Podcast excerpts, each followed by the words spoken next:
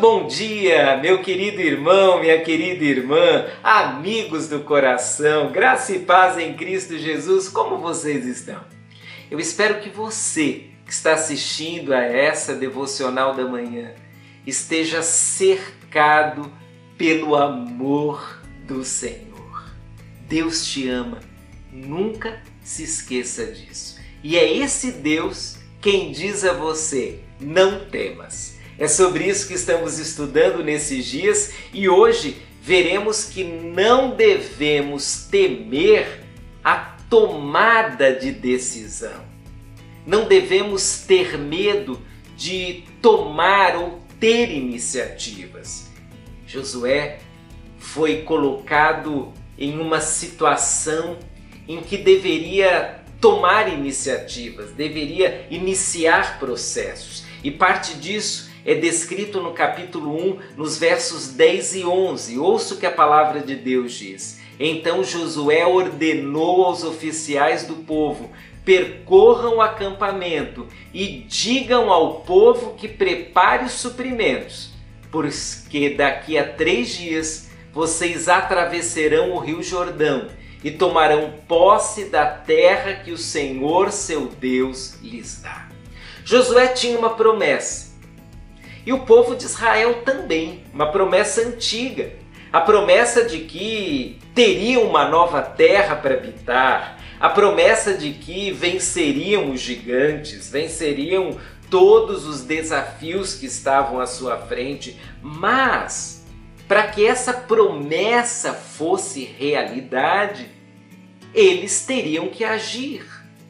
E coube a Josué a difícil tarefa de iniciar esse processo, de ter a atitude.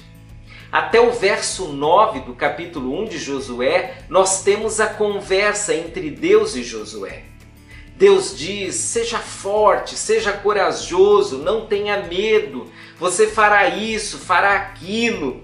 E quando termina a conversa, imediatamente Josué toma uma atitude imediatamente ele começa um processo. E que processo foi esse? O enfrentamento. Ele reúne os líderes e dizem: pessoal, chegou a hora de agir, chegou a hora de trabalhar, vamos em frente. Talvez Deus usará você para começar um movimento abençoador na sua casa, na sua família, no seu trabalho, na igreja. Talvez será você quem terá que tomar uma iniciativa, quem dará o primeiro passo, quem enfrentará o primeiro desafio. Não tenha medo de fazer isso. Não fique esperando que outros façam.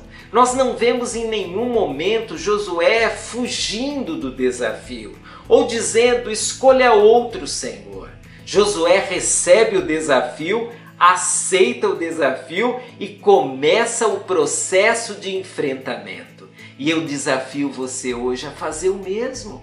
Encare o desafio, dê o primeiro passo em frente.